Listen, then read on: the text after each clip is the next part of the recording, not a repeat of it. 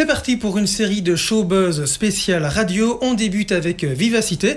On a donc invité deux animateurs phares de la station, Michael Pachen et Cyril Detel. Showbuzz, le talk média de Sudinfo.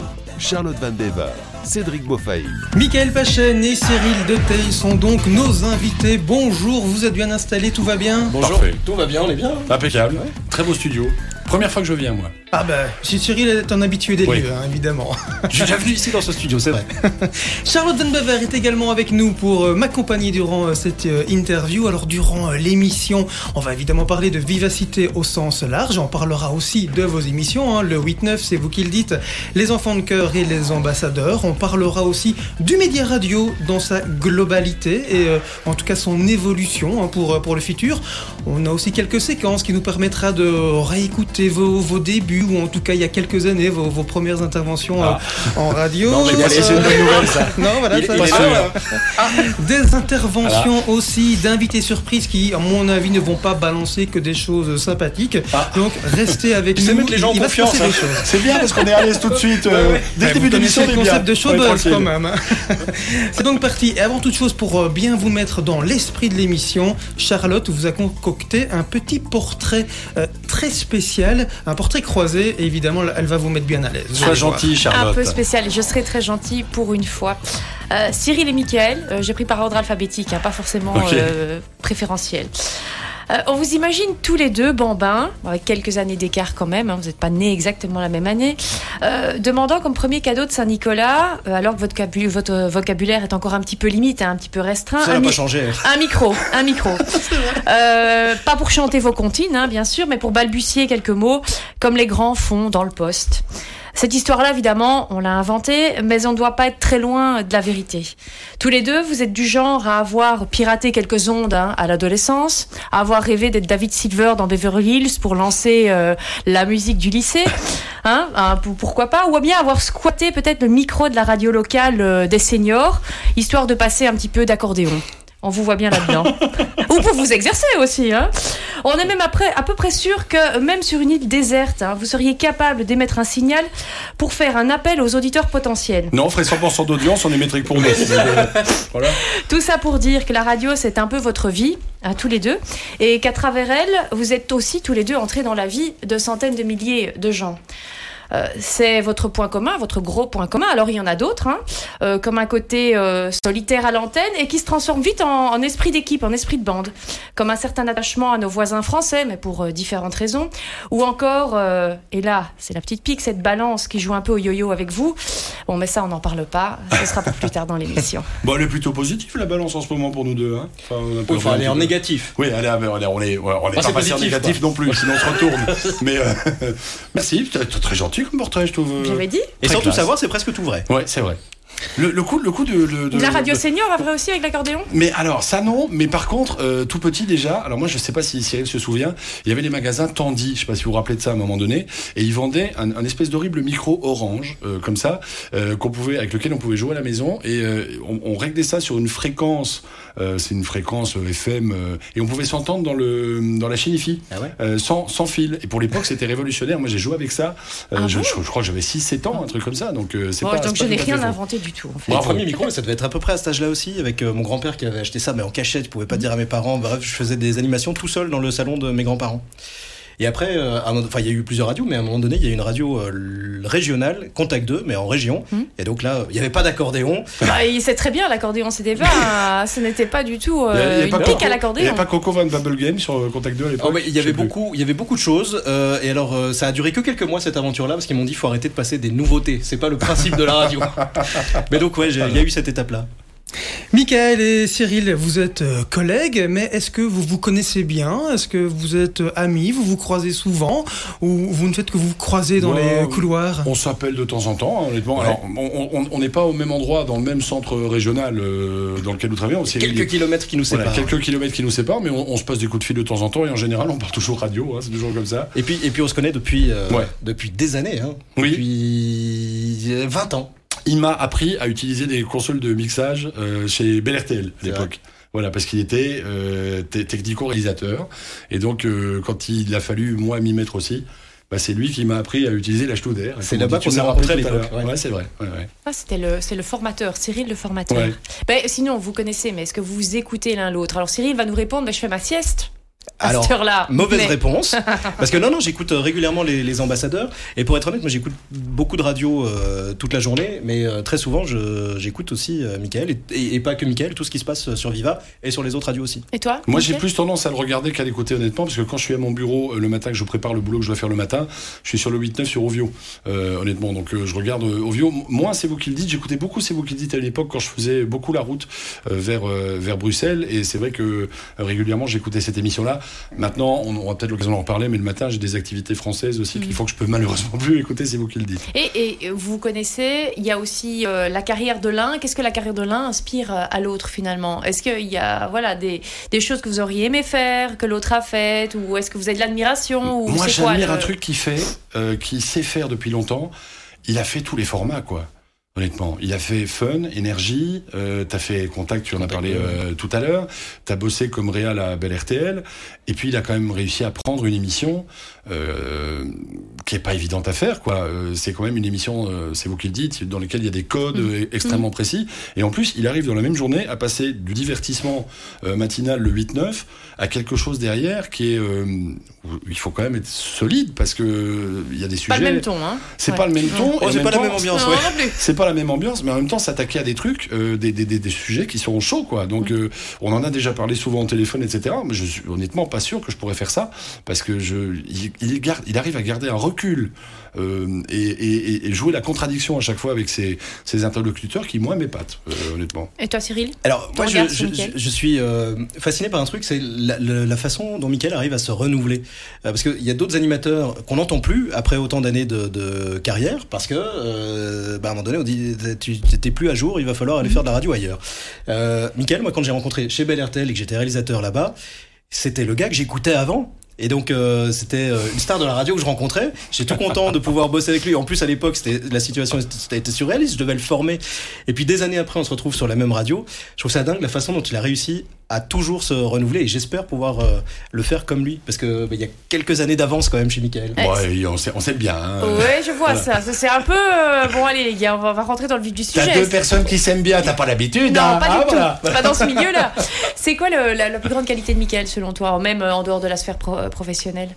C'est le. hum, Alors, ben, euh, très sincèrement, en dehors du boulot, c'est pas qu'on se connaisse super bien. Mhm. Euh, on, comme, comme il a dit, on a souvent été en contact, mais on a toujours parlé de, de radio. Ouais. Euh, donc, je vais, plutôt dire sur le, le- la radio, Mhm. c'est ce, cette sympathie, ce sourire, ce, euh, tout devient un chouette moment, tout devient, euh, tout devient du divertissement. Et je trouve ça euh, hyper cool, en fait, euh, ce côté, euh, allez, on se prend par l'épaule et on passe l'après-midi ensemble.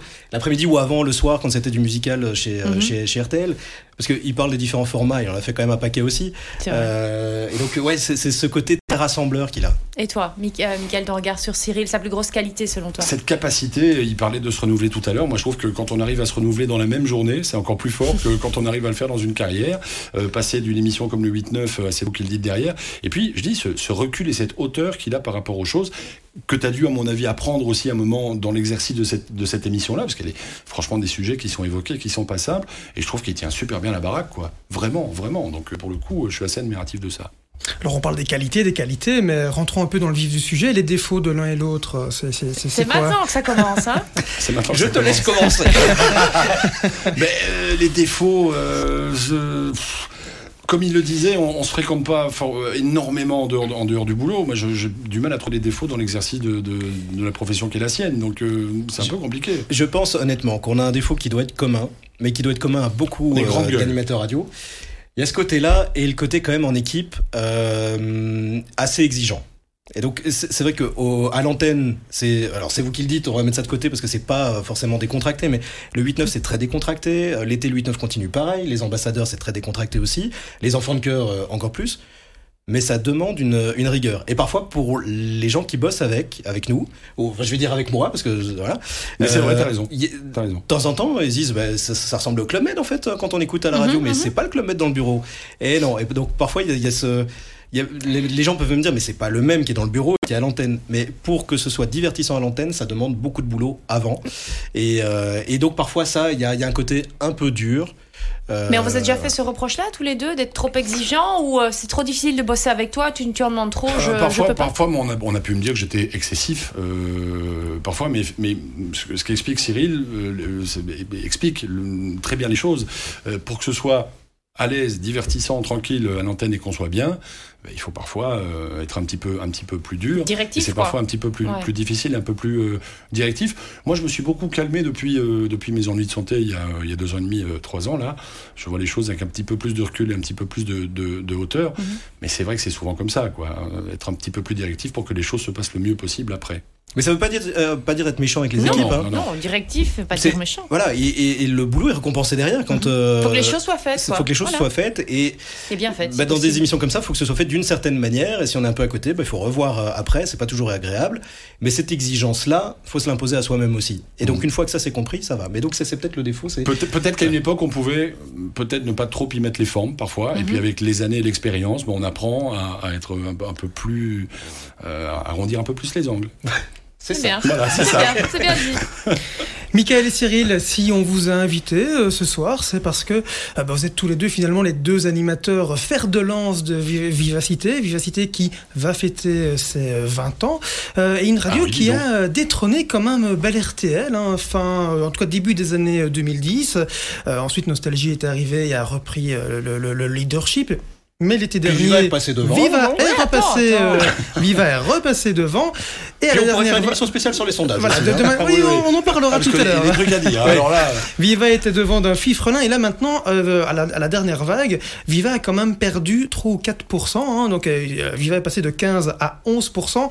Euh, c'est la faute à qui? Lequel de vous deux? Alors déjà, moi je suis resté calé sur Fifrelin, qu'on n'entend pas souvent. Non, il mot bien, Fifrelin. son mot, Donc, Je suis content d'être venu juste pour entendre ça- il y Fifrelin. a Fifrelin, il y a concupiscence, et alors il y a un mot que ma collègue Camille aime beaucoup, c'est circassien aussi. Donc Ah, si si, quelqu'un ouais. veut faire Ah, un peu il de jonglage cirque, ou des ouais, choses ouais, comme ça, n'hésitez pas. Et par contre, le reste, j'ai pas entendu. ouais. Si, si je puis me permettre de, de donner un élément de réponse. Euh, On vous taquine évidemment, bien- mais il serait, lancer le bien, débat. il serait bien qu'un jour, et je dis ça quand c'est positif et quand c'est négatif pour Viva ou pour la radio que je défends, qu'on explique aux gens les sondages en Mhm. Belgique. Parce que Oui. moi, souvent, quand euh, on dit ouais, on est numéro un et que le, concur- le concurrent dans le même temps dit on est numéro un, euh, ce qu'on n'explique pas, c'est Souvent, y les deux ont raison. en. Souvent les deux ont raison et il y a, il y a en fait deux univers. Il y a ce qu'on appelle le- l'audience cumulée, donc le nombre d'auditeurs, et la part de marché qui est ce calcul entre le nombre d'auditeurs qui écoutent plus ou moins longtemps euh, la radio. Donc quand on dit qu'on a perdu 2-3 points pour Viva, etc., c'est pas des auditeurs qu'on a perdu. C'est simplement que les radios musicales, ce sont Mhm. des parts de marché.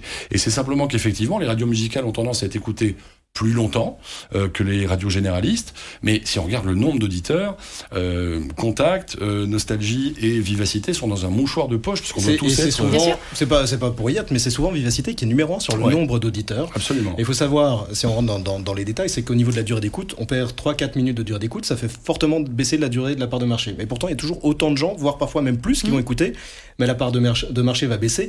Et sur la dernière vague dont tu parles, Cédric, euh, c'est que c'est une vague qui était sur mai, juin, juillet, août, ce qui n'a absolument aucun sens, puisqu'on a une grille de saison et une grille d'été avec pas les mêmes habitudes d'écoute. Euh, donc ça va favoriser certaines radios, en défavoriser d'autres. Et donc ça, c'est cette vague-là, elle n'a absolument aucun sens. Donc, si, si, et si on le prend le problème différemment, parce qu'on voudrait une réponse, si quand, quand, quand Viva passe de 15 à 11%, on se dit, là, on regarde même pas ça parce qu'on parle de part de marché, parce qu'on essaie une, une période particulière, on cherche pas, on cherche jamais une explication parce qu'on on est en part de marché, parce que euh, Alors, les grilles si, divergent. bien sûr, mais euh, alors très sincèrement, euh, sur la dernière vague, qui est sur un bout de saison, un Mhm. bout d'été, non, mais je l'ai même pas regardé cette vague-là, parce que on, compare des grilles qui sont pas les mêmes.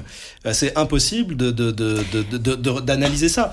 Par contre, le reste du temps, quand il y a une chute, on va essayer de savoir où elle se trouve, pourquoi. Mhm. Euh, mais la façon dont c'est fait, il y a quand même peu de personnes qui répondent au sondage.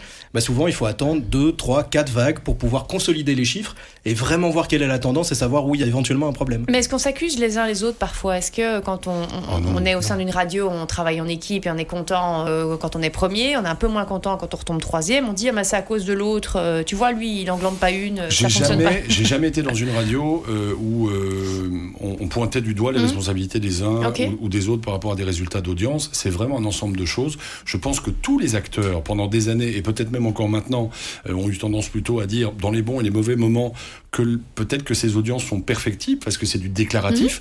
Euh, Ouais. Les gens doivent remplir ce qu'on appelle un carnet d'écoute. Euh, en en Mhm. gros, je vous dis, euh, tous les jours, quelqu'un dit j'ai écouté telle radio pendant autant de temps. Et c'est par 15 minutes. Ouais. Et, fois. Ouais. et- et c'est par quinze- et donc c'est parfois un petit peu compliqué. C'est pas comme en télévision où il y a un panel de gens qui ont un boîtier euh, sur lequel euh, on Je- sait. Ce Mais ils existent regardent. vraiment ces gens? Parce que moi, euh, j'en connais personne qui a un, qui Oui, a un boîtier. ils- C'est ils- une ils- parenthèse. Ils, hein, sont mais- pas nombreux. Alors, j'ai j'ai pas les derniers chiffres exacts, mais je, je pense que sur euh, Bruxelles et la Wallonie, on parle de 1500 personnes qui ont le, le boîtier, si j'ai pas de bêtises. Mhm. Donc si je, on peut dire que audience en général, hein, radio ou euh, télé, c'est peut-être parfois à prendre avec des pincettes. Bien sûr. Oui, toujours. Bien sûr. Alors, la télé, la différence, c'est que c'est tous les jours. Ouais. Donc, ça permet, sur une quotidienne, ça permet de voir quelle est la D'améliorer, tendance. bien sûr, assez rapidement. Améliorer, mais ça permet aussi de voir une tendance. Mm. On voit sur la semaine, sur le mois, comment, comment ça se passe. En radio, euh, on a des vagues tous les 3-4 mois. C'est beaucoup plus compliqué de faire un changement. Surtout quand on a sur l'année une vague qui ne sert absolument à rien, qui n'est pas exploitable. Alors- Elle m'énerve cette vague-là. Alors on, on sort de cette vague-là et on vient, on va venir justement à Parlons de la précédente où Vivacité on, numéro 1. on va, on va parler Devant on tout le va- monde, ça de va très mettre- loin. Ça va mettre tout le monde d'accord. C'est la matinale de Vivacité. Là, il y a personne, personne qui conteste le leadership. Euh, c'est le tien.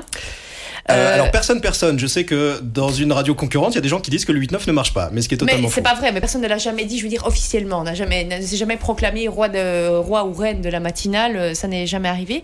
Euh, comment t'expliques ça, ce, ce, ce leadership assez incontesté? Est-ce que aussi la, la télé aide aussi à avoir ce leadership en radio? Euh, Toi, j'imagine depuis le temps, tu, Alors je sais pas si la tu télé perces un peu aide. le mystère. Alors oui, je pense que le, le fait d'avoir l'émission qui est sur les et à la radio et à la télé en même temps, ça a un impact. Euh, moi, j'ai eu la chance d'arriver sur l'émission qui fonctionnait très bien avec quelqu'un que vous connaissez bien, euh, Benjamin Maréchal, qui avait fait de cette tranche la, la tranche numéro 1 sur Bruxelles et sur la Wallonie. Je suis arrivé, elle était déjà euh, leader et euh, au fur et à mesure des années, la part de marché a continué à augmenter sur cette tranche-là. Euh, pourquoi? Je, je, je pense qu'en fait, euh, et c'est pas moi qui ai inventé la recette du 8-9, donc euh, pas, il n'y a pas de gloriole là-dedans. Je pense que c'est un bon équilibre cette émission. Les personnes, les bonnes personnes sont à la bonne place. Il y a personne qui se tire dans les pattes. Euh, on a une bonne répartition avec Sarah, avec Jérôme ou euh, Fabien pour euh, l'humour, Mhm. avec un chroniqueur tous les jours, moi qui passe les plats euh, au milieu. C'est pas une compétition entre humoristes qui essaient d'être plus drôle que l'autre et donc ça tourne vite euh, entre soi. C'est un truc où vraiment chacun a son espace qui est, qui est défini. Et en dehors de ça, on s'entend tous hyper bien. Et donc tout ça se ressent à l'antenne et ça fait quelque chose qui euh, qui, c'est une heure dans le 8-9 où on passe un bon moment nous ensemble dans le studio. Ça se transmet, euh, je pense, à l'antenne. Je crois que le- le- la recette, elle est, elle est là. Le sourire est contagieux. Ouais, je Ouais, la bonne ambiance est Mais je reviens à ce que vous disiez tous les deux tout à l'heure. Vous aviez ce côté, euh, voilà, euh, j'admire le fait qu'ils sachent se renouveler, etc. Est-ce qu'à un moment donné, quand même, même si ça fonctionne hyper bien, qu'on est leader largement, 8-9, et euh, c'est vous qui le dites, il y a quand même une question de se dire quand je vais arrêter? Est-ce que je devrais pas arrêter? Est-ce que je vais pas? Là Je suis déjà, déjà pas en train, déjà depuis deux saisons, de tourner en rond. Je dis pas que c'est le cas. C'est un message? Alors j'ai écouté pose- la dernière émission, c'est vraiment n'importe quoi. on pose la... non, mais et la question se pose tout bonnement, encore peut-être encore plus pour c'est vous qui le dites, puisque c'est des sujets d'actu, ok, la- l'actu est changeante, mais on, on revient quand même à des thématiques, et tu le sais mieux que quiconque, euh, quand c'était le Covid, c'était systématiquement les mêmes questions qui, qui revenaient. Est-ce qu'à un moment donné, tu ne te poses pas la question, est-ce que je devrais pas me renouveler et arrêter ces deux, en tout cas ces deux programmes-là, et passer la main Alors arrêtez, euh, non. Ou changer le Peut-être- format. Peut-être qu'un jour, euh, j'en aurai, marre, mais aujourd'hui, je m'amuse vraiment à faire les deux émissions.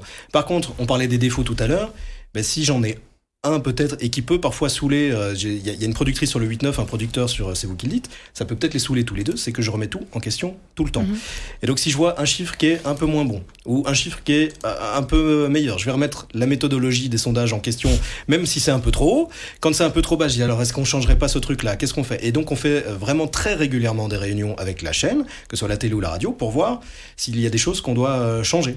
Et donc il y a vraiment une remise en question très régulière. Et il y a parfois des petits changements dont on se rend pas compte, mais le 8-9 évolue aussi. Et, et tu parles des, des- des petits changements. Bon, et on parlait du côté positif de l'émission qui donne le sourire. Là, on est, c'est dans le 8-9 plus hein, qu'on a le sourire. Il y a quand même un, un aspect affectif, émotionnel qui est très fort dans C'est vous qui le dites, par contre. Mhm. Où là, euh, plein d'auditeurs l'ont vu, hein, ont été témoins de ça. Parfois pris à partie à l'antenne. Parfois, c'est voilà, c'est des, des auditeurs mécontents et, tu, c'est vite, on leur coupe la chic. Mais parfois, tu T'es insulté aussi, t'es insulté sur les réseaux, tu peux être insulté en direct, tu es menacé même.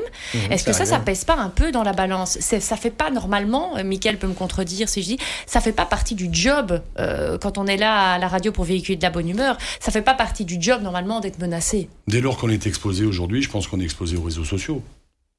Oui, Mais même c'est- à l'antenne. C'est c'est- c'est- c'est- c'est un apprentissage. euh, les, en arrivant dans C'est vous qui le dites, les premières insultes, effectivement, ça touche. Euh, c'est un truc, on se dit, mais qu'est-ce que j'ai fait pour que quelqu'un aille loin dans les insultes? Et puis finalement, on apprend que bah, sur les réseaux sociaux ou par SMS, c'est des gens qui se cachent derrière euh, un compte, qui est souvent pas euh, un, un- un vrai compte. Euh, à un moment donné, les SMS qui étaient vraiment très violents, j'appelais pour essayer de comprendre. Et donc il y avait un dialogue souvent. Puis ça, j'ai arrêté de faire en me disant, c'est quand même quelqu'un qui prend juste quelques secondes pour l'envoyer. Les menaces, ça c'est autre chose. Euh, j'ai connu ça pendant le Covid, les, les menaces de mort très précises. Euh, ouais, là ça fait flipper quand même.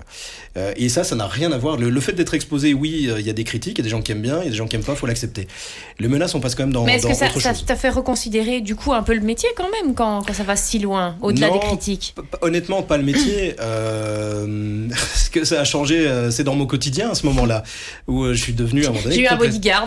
Non, non, non, il n'y a, pas eu, mais euh, il y, a, y a un moment donné où euh, j'étais parano. de- Quand les gens me regardaient quelque part, je me demandais euh, ce qu'ils me voulaient. Il y a un jour quelqu'un qui m'attendait quand même devant chez moi. Euh, ça calme aussi. euh, Ah, pour, euh, pour, euh, en discuter. voilà, ah. le moment qui lui plaisait pas, il voulait, il voulait en parler. Alors c'est resté juste euh, aux paroles, mais c'est voilà. Il avait trouvé ton adresse quand même. Hein Ouais. À ce Mhm. moment-là, on se dit quand même que c'est pas voilà le, le métier, c'est pas fait pour ça. Moi, je faisais, euh, j'animais dans le salon de mes grands-parents avant. C'était pas pour euh, pour avoir des menaces de mort, mais c'est anecdotique en fait par rapport à, à- au moment où on le vit, c'est pas gay, mais c'est anecdotique par rapport à, à tout le reste des années où il y a pas ça. Quoi.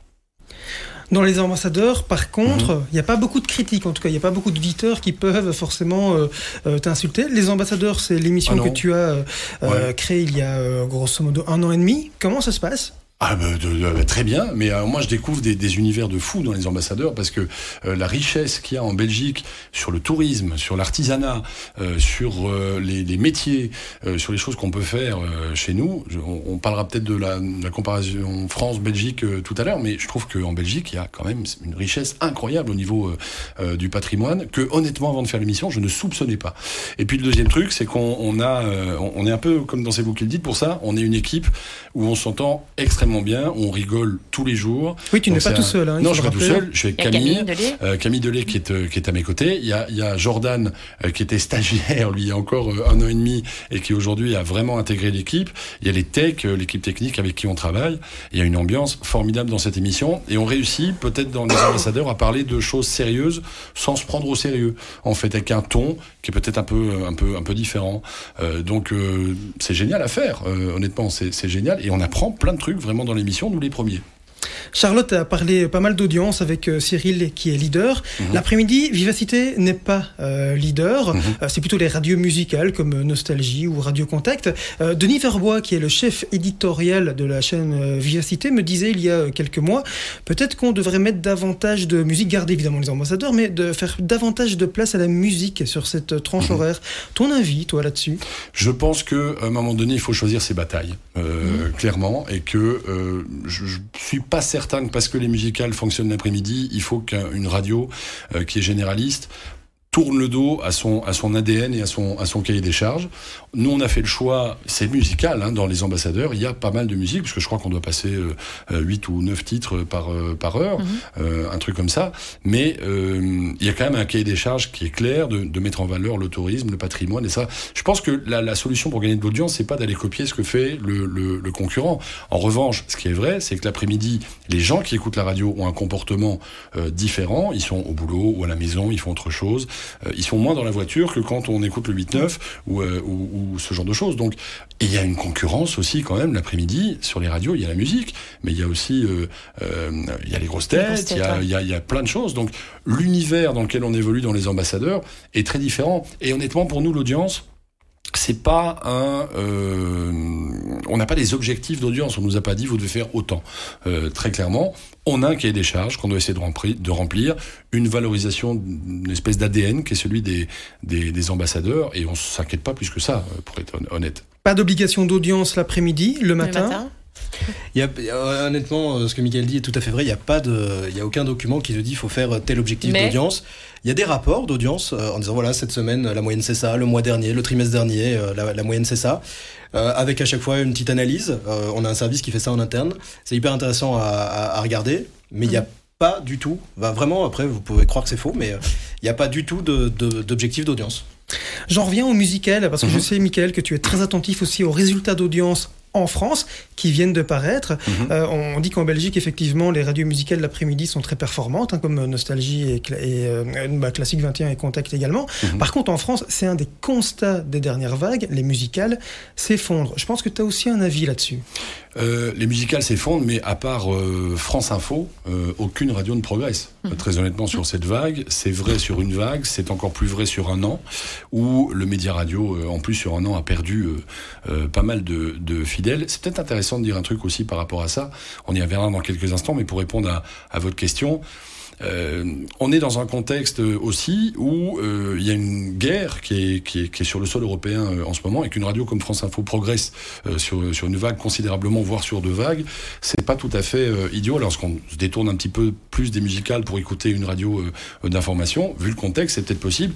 Il y a tout ce qui en découle, le prix de l'essence, l'énergie, l'électricité, le gaz, euh, la totale. Donc on a peut-être davantage besoin de s'informer aujourd'hui que d'écouter de la musique, quoi, clairement. Ça, oui, je pense. Le, le truc juste où je voulais euh, intervenir, c'était sur les, la perte d'audience. On n'arrête pas d'entendre aujourd'hui que la radio est un média qui perd énormément d'audience et qui perd énormément d'auditeurs, etc. Moi, je ne suis pas, je ne fais pas partie de ceux qui euh, hurlent avec les loups euh, là-dessus, parce que quand vous prenez les audiences françaises sur ce qu'on appelle l'univers des 13 ans et plus, c'est là-dessus qu'on mesure en général euh, l'audience, donc sur à peu près 55 millions d'individus, il y a 39 millions de personnes qui écoutent la radio tous les jours. 39 millions. Ça veut dire 7 personnes sur 10 qui écoutent encore aujourd'hui la radio au moins une fois par jour. Donc la radio reste un, média extrêmement puissant, euh, qui en plus jouit d'une crédibilité que n'ont pas forcément les autres médias euh, concurrents. Donc c'est plutôt extrêmement positif. Et je crois qu'en Belgique, on doit tourner autour de, en francophonie, enfin Fédération Wallonie-Bruxelles, ça doit être 3 millions et demi, 4 millions, euh, un, truc comme ça, qui écoutent la radio tous les jours. Donc on est quand même sur un média. Mmh qui est euh, qui est en forme euh, sur sur les catégories les plus populaires et les plus euh, les plus adultes. C'est sur les jeunes que la radio perd énormément euh, d'auditeurs. Et donc le vrai défi aujourd'hui pour une radio jeune, bah, ça va être d'essayer de récupérer ces gens-là dans un univers concurrentiel qui est mondial, qui est euh, le téléphone, qui est Facebook, qui est, euh, etc. Donc la radio, elle a survécu à toutes les modes. Hein. Soyons clairs, sur les 50 dernières années, euh, quand il y avait des, feuilletons radiophoniques, la télé est arrivée, on a dit ça va tuer la radio. Bah non, la radio est toujours là. Quand les clips sont arrivés à la télévision, on a dit oh là là, les radios musicales vont souffrir, ça va être une catastrophe. Il y avait une chanson là-dessus d'ailleurs. Il y avait une vidéo kill de Radio Star des Buggles. Euh, ça ne s'est pas produit. Quand Internet est arrivé, on a dit mon Dieu, oh là là, on va plus s'intéresser du tout à la radio. C'est pas vrai, la radio euh, a réussi à se renouveler. S'il y a un média qui n'arrête pas de se renouveler depuis 50 ans, c'est la radio. Et pourquoi elle euh, arrêterait de se renouveler tout à coup? Mais comment ce raison. média doit peut-il arriver à se renouveler pour aller séduire ce public, ces jeunes, euh, tu le dis toi-même, qui euh, eux par contre quand même désertent un petit peu ce, ce média. Euh, comment aller les aller les chercher? Moi, mon avis, c'est qu'il ne faut pas considérer que ces médias, euh, ces autres médias que peuvent être YouTube, Twitch, euh, mm -hmm. euh, que sais-je encore, Facebook, les réseaux sociaux, etc. Pour moi, c'est pas des concurrents. Il faut s'en servir, pour moi, de ces médias-là. Alors après, on sait très bien quand on s'en sert pour une marque, etc., ça enrichit aussi oui. le concurrent, on est d'accord. Mais je pense que pour les, les, radios les plus jeunes et les médias les plus jeunes, ben, il faut exister sur ces médias-là d'une manière ou d'une autre. Euh, vous savez, tous ces médias-là, les médias, ce ne sont que des tuyaux. Hein. Et nous, ce qu'on produit, c'est des programmes. Et donc, pour euh, alimenter les tuyaux, il faut des programmes. Puis ça peut être deux phases voilà. aussi, je pense. Euh, je, vais, je, vais prendre un exemple. C'est pas que tout le monde en achète, mais le vinyle avait totalement disparu. On n'en voyait plus nulle part. Et maintenant, tous les artistes qui sortent un album le sortent en, vinyle parce que les gens achètent plus le CD, ils achètent le vinyle. Et ben peut-être que la radio, ceux qui la connaissent pas encore ou qui l'ont déserté, déserté à un moment donné, vont y revenir parce que c'est très différent d'aller sur un YouTube, sur un Spotify pour écouter une musique et qu'il n'y a rien à faire, il y a beau y avoir des millions, des milliards de titres, va tout le temps vous servir la même chose, ou la radio qui a un rôle à jouer là ici pour faire parfois découvrir des choses. Ce que honnêtement la RTBF va plus faire que d'autres que d'autres radios c'est de faire découvrir quelque chose qui est pas encore numéro un sur ces plateformes là mais c'est parce que je pensais pas du tout mais comme vous me lancez tous les deux là-dessus il y a quand même une problématique au sein des radios. Et là je parle des radios généralistes c'est que honnêtement euh, on parle là de musique euh, elles ont quand même globalement les mêmes playlists hein, à peu de choses près. Euh, c'est très très rare d'avoir des radios généralistes qui arrivent vraiment à aller chercher des disques, avoir leurs disques à eux, contrairement à une certaine époque hein, où je savais très bien que tel mmh. interprète j'allais le trouver sur telle radio et tel autre interprète sur une autre radio généraliste, j'allais pas la, j'allais j'allais la trouver là et pas ailleurs. Bah, il faut écouter un peu plus les radios de la RTBF parce qu'on passe beaucoup d'artistes qui passent pas ailleurs. Honnêtement, sur les différentes radios de la RTBF, d'abord les, les, radios touchent tous les publics parce que c'est une des obligations, mmh. euh, je pense, du cahier des charges de la On RTBF. est bien d'accord que typique ne passe pas exactement la même musique mais voilà. que Viva. Mais, Non, mais c'est sûr, mais après, on choisit aussi des endroits où on a envie d'aller picorer un petit Mhm. peu. Vous savez, il y a une étude qui vient de sortir intéressante en France où ils ont réussi, à l'aide de petits boîtiers, à capter sur 5000 personnes quelles sont les radios que les gens écoutent. Donc les radios diffusent, je vous la fais rapide, hein, un signal euh, qu'on ne peut pas entendre, mais que les boîtiers reconnaissent, c'est du data. Et on s'est rendu compte avec cette étude qu'en fait, les gens picoraient. C'est-à-dire qu'ils allaient euh, un peu, un peu d'RTL, un peu, un peu de nostalgie, un petit peu de radio locale, un petit peu de ceci, un petit peu de cela. Je pense qu'il faut aussi faire confiance aux gens sur les choix euh, qui peuvent être euh, les leurs.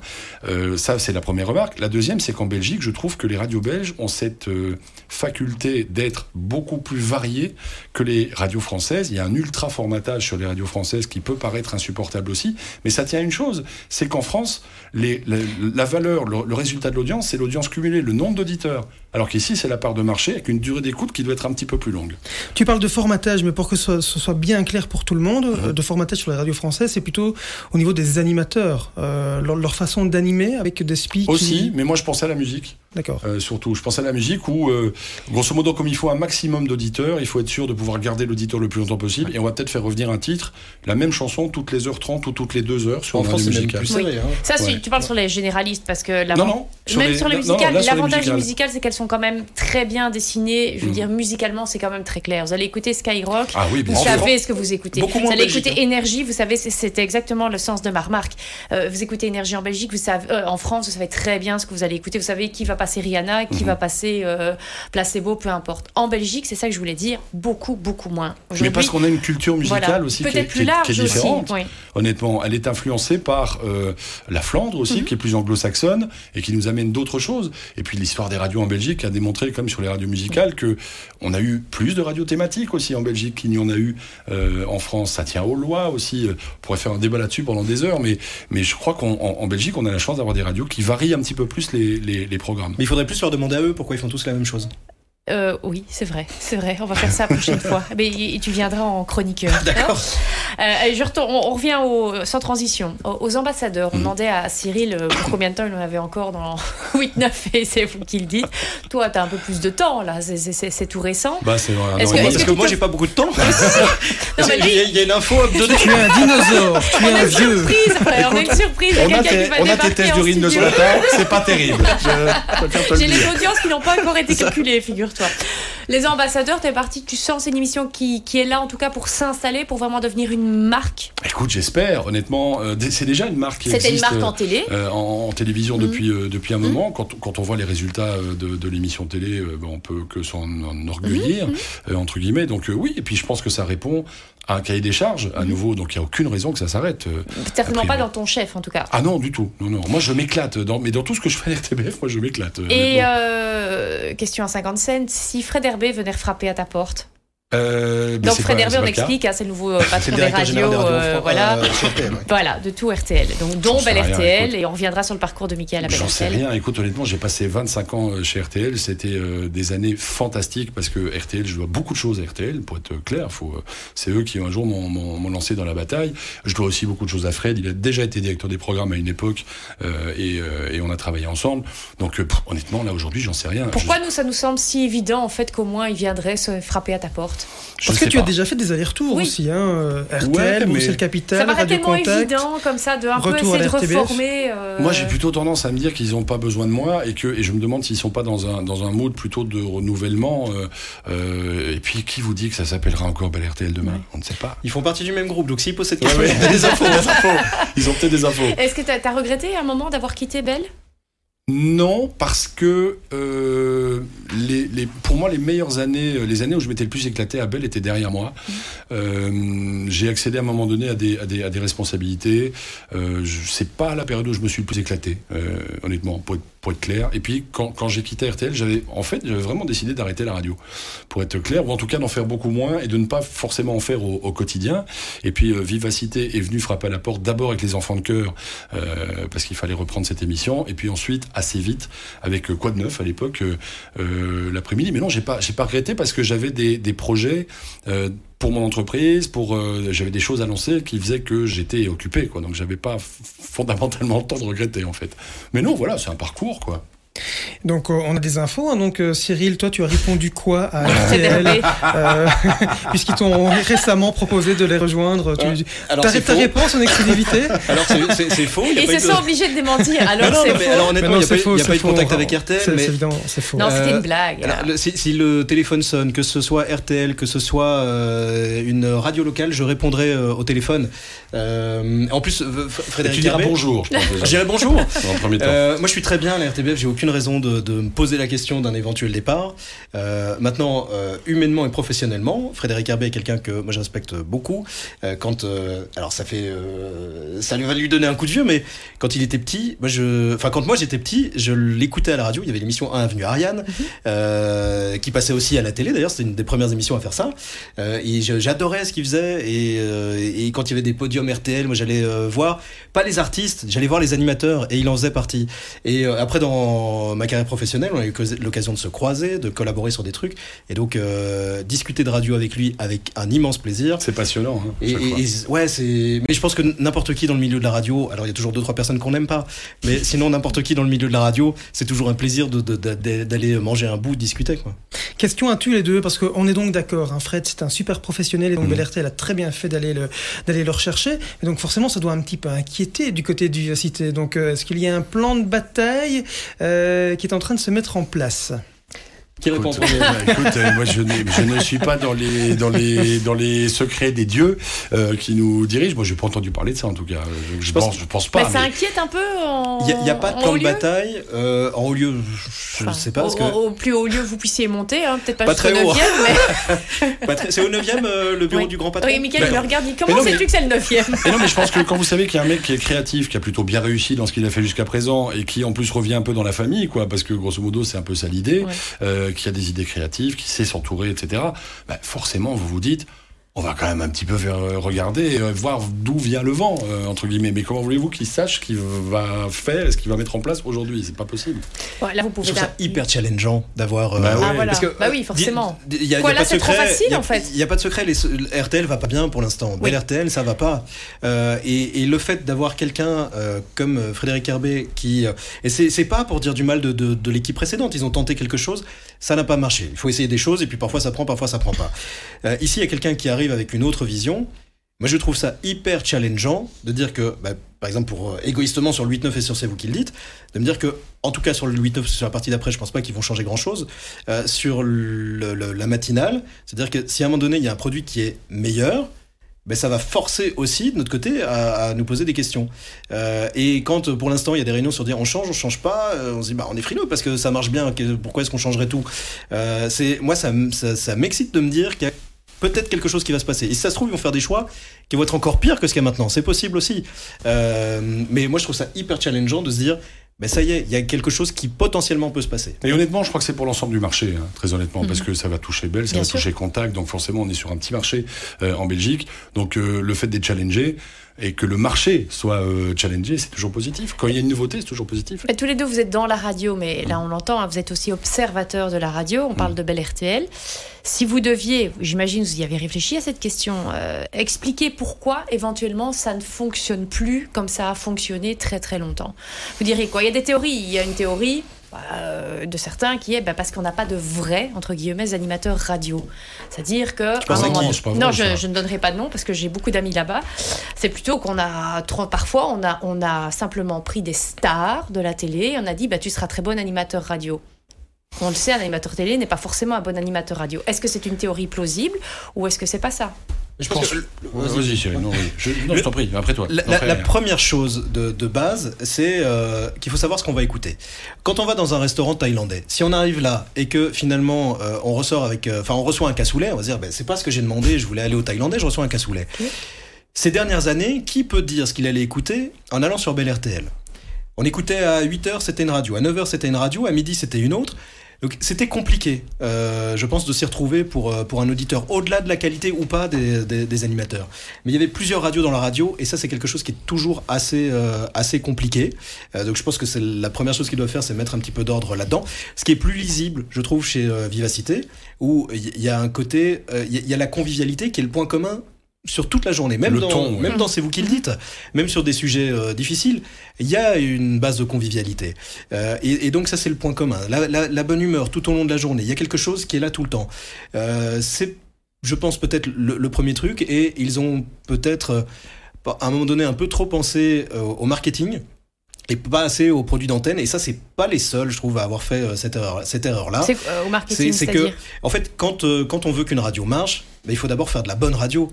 On peut faire des super campagnes, mais si derrière le produit n'est pas le produit que les auditeurs attendent au moment où ils l'attendent, parce que euh, un an après, c'est peut-être plus, c'est peut-être plus la même recette qui fonctionne. Euh, mais si, si on fait des super belles affiches, des super beaux spots, mais que derrière c'est bof, eh ben ouais, effectivement, ça marche moins bien. Il faut faire d'abord la radio et puis la publicité. Et ça fait quelques années que dans certaines radios, je pense que c'est parfois un peu l'inverse. Après, on n'est pas non plus dans une catastrophe industrielle. Non. hein. Euh, disons les- clairement les choses. On n'aura plus jamais en Belgique une radio généraliste qui fait 21-22% de part de marché. Ça, c'est fini. Il faut sûr. oublier. Ça, c'est terminé. C'est une époque où il y avait moins de concurrence, où il y avait. Mais quand je dis moins de concurrence, c'est moins de concurrence dans l'ensemble de l'univers Mhm. de tout ce qu'on consomme sur une journée. hein. Il, avait- il y avait la radio, le papier et la télé. Voilà. Et alors qu'aujourd'hui, vous avez vu le nombre de choses qu'on peut consommer sur une journée. Déjà, on a l'info sur son téléphone avant même de, de voir les Oui, c'est vrai pour tout le monde. hein. C'est vrai pour la télé et c'est Voilà. vrai aussi pour la presse écrite avec euh, d'autres euh, réseaux euh, parfois pas très fiables. Voilà. C'est pas c'est pas facile et quand on fait des choix, bah, soit on réussit, soit on soit on se plante. Le meilleur exemple pour moi c'est Europe 1, euh, ce qui est en train de se passer pour l'instant en France, où je crois qu'Europe 1 a encore perdu euh, des sondages. C'est Oui. difficile quand on ait une telle marque et qu'à un moment donné on change la recette, euh, qui n'est pas toujours clairement identifiable, comme le disait euh, Cyril tout à l'heure. Bah, c'est difficile de remonter. C'est très facile de perdre de l'audience, c'est beaucoup plus dur de Et remonter. le parallèle est très juste entre Europe 1 et Bel RTL. C'est le, parfait comme description. Et, et les raisons, alors Europe 1 a un peu moins travaillé sur son marketing, mais les raisons sont les mêmes. À un moment donné, ils ont. Euh, un peu tout cassé. Dans bizarrement, bizarrement, les auditeurs se sont perdus et forcément ils vont, euh, ils vont ailleurs. Et il faut savoir que quel que soit le changement, même si c'est le meilleur changement du monde, euh, ça ça va quand même passer d'abord par, euh, par une baisse. Euh, faut s'y préparer. Oui, toujours. Et comme le disait Michael, perdre des auditeurs, c'est très facile. Mais pour qu'un auditeur revienne, il faut qu'il soit déçu de l'endroit où il était. Donc ça prend plus de temps euh, qu'un auditeur revienne. Vous êtes toujours dans Showbuzz, on parle de vivacité avec euh, Michael Pachen, l'animateur du 8-9 et de C'est vous qui le dites. Et, euh, Non, Michael c'est oui, c'est ce que j'allais dire, c'est ce que j'allais dire. Ah c'était refaire. ça, qu'il avait. C'est ça le scoop, j'étais pas au courant. ok. Donc Michael Pachen, les ambassadeurs et euh, les enfants de cœur et Ah, moi, je peux Cyril. pas, c'est trop tôt, hein, voilà. mais je peux vous pouvez échanger. Donc on, sans transition, on va parler d'un d'un autre bonhomme, euh, Jérôme de Warzé. Vous l'aimez bien? Je le déteste ce type. Il me semblait bien. Moi, je peux pas supporter les chauves déjà, donc euh, c'est euh, Voilà. les choses sont claires. Il apporte encore quelque chose maintenant avec le cactus. Vous ça rigolez, ça a pas fait son temps. C'est euh, quoi ce- cette question Vous rigolez quoi Attendez, mais, mais vous, vous savez ce que c'est d'avoir une obligation de résultat qui est la sienne C'est du lui, second il a degré. une hein. obligation de résultat. Voilà. mâcher. Mais non, mais il a C'est une c'est du second vraie... degré, hein, Michael. Non, mais il a une vraie obligation de On résultat. l'adore, hein, Jérôme, attention. hein. Non, non, mais il est, il est- c'est incroyable. Moi, je sais, parce que je discute un petit peu parfois avec lui très tard le soir, qu'à 23h minuit, il a pas encore sa chronique du lendemain matin. Donc, et il est, et, alors, Il, attend que quelqu'un l'écrive pour lui. Mais c'est pas vrai. après, ne soyez pas trop gentil. Non, avec il va quand il, quand il a pas le choix. Non. Mais ah, voilà, Alors. il arrive, c'est, compliqué comme exercice. Et je fais le même parallèle avec nos amis de BLRTL, avec euh, euh, l'ami et le borgne le matin, d'avoir cette obligation de résultat de faire rire tous les jours, c'est dur.